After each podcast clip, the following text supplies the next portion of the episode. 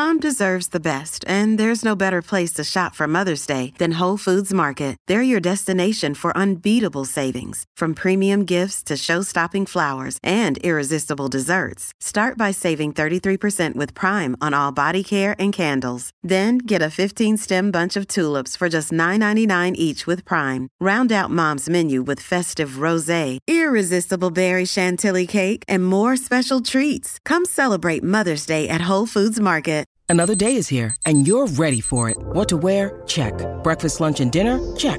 Planning for what's next and how to save for it? That's where Bank of America can help. For your financial to-dos, Bank of America has experts ready to help get you closer to your goals. Get started at one of our local financial centers or 24-7 in our mobile banking app. Find a location near you at bankofamerica.com slash talk to us. What would you like the power to do? Mobile banking requires downloading the app and is only available for select devices. Message and data rates may apply. Bank of America and a member FDIC.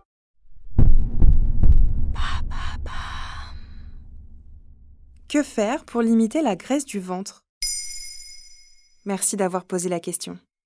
La fameuse petite bouée située au niveau de l'abdomen peut être une source de complexe, en tout cas elle est souvent visée par les personnes qui souhaitent perdre du poids. Sauf que la perte ou diminution de cette ceinture abdominale peut s'avérer un vrai casse-tête.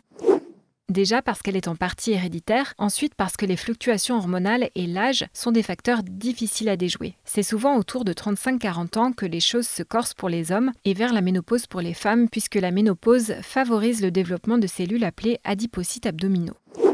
Il faut commencer par rappeler que la graisse sous-cutanée qui se forme principalement au niveau de la ceinture abdominale et des cuisses et des fesses pour les femmes est une réserve énergétique nécessaire à l'organisme qui épuise les sucres en dehors des repas. Un sucre?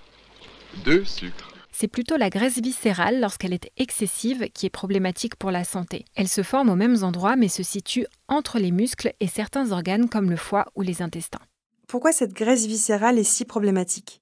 La graisse viscérale, appelée aussi graisse abdominale, représente un danger pour la santé au-delà de 88 cm de tour de taille pour les femmes et dès 102 cm de tour de taille pour les hommes, selon la professeure Claire Mounier-Veillé, cardiologue interrogée par le média 20 minutes. Elle peut altérer le fonctionnement des viscères et entraîner des problèmes tels que le diabète, l'hypertension, le cholestérol, les maladies cardiovasculaires ou encore l'obésité androïde, excès de graisse qui donne à la silhouette une forme de pomme, c'est-à-dire lorsque la taille semble plus large que les cuisses. Il ne faut pas confondre l'obésité androïde avec l'obésité gynoïde qui, elle, est bien moins dangereuse. C'est ce qui donne la fameuse culotte de cheval quand les graisses se situent au niveau des cuisses et des fesses. La silhouette prend alors une forme de poire et cela touche principalement les femmes. Et pourquoi la graisse abdominale est si difficile à réduire?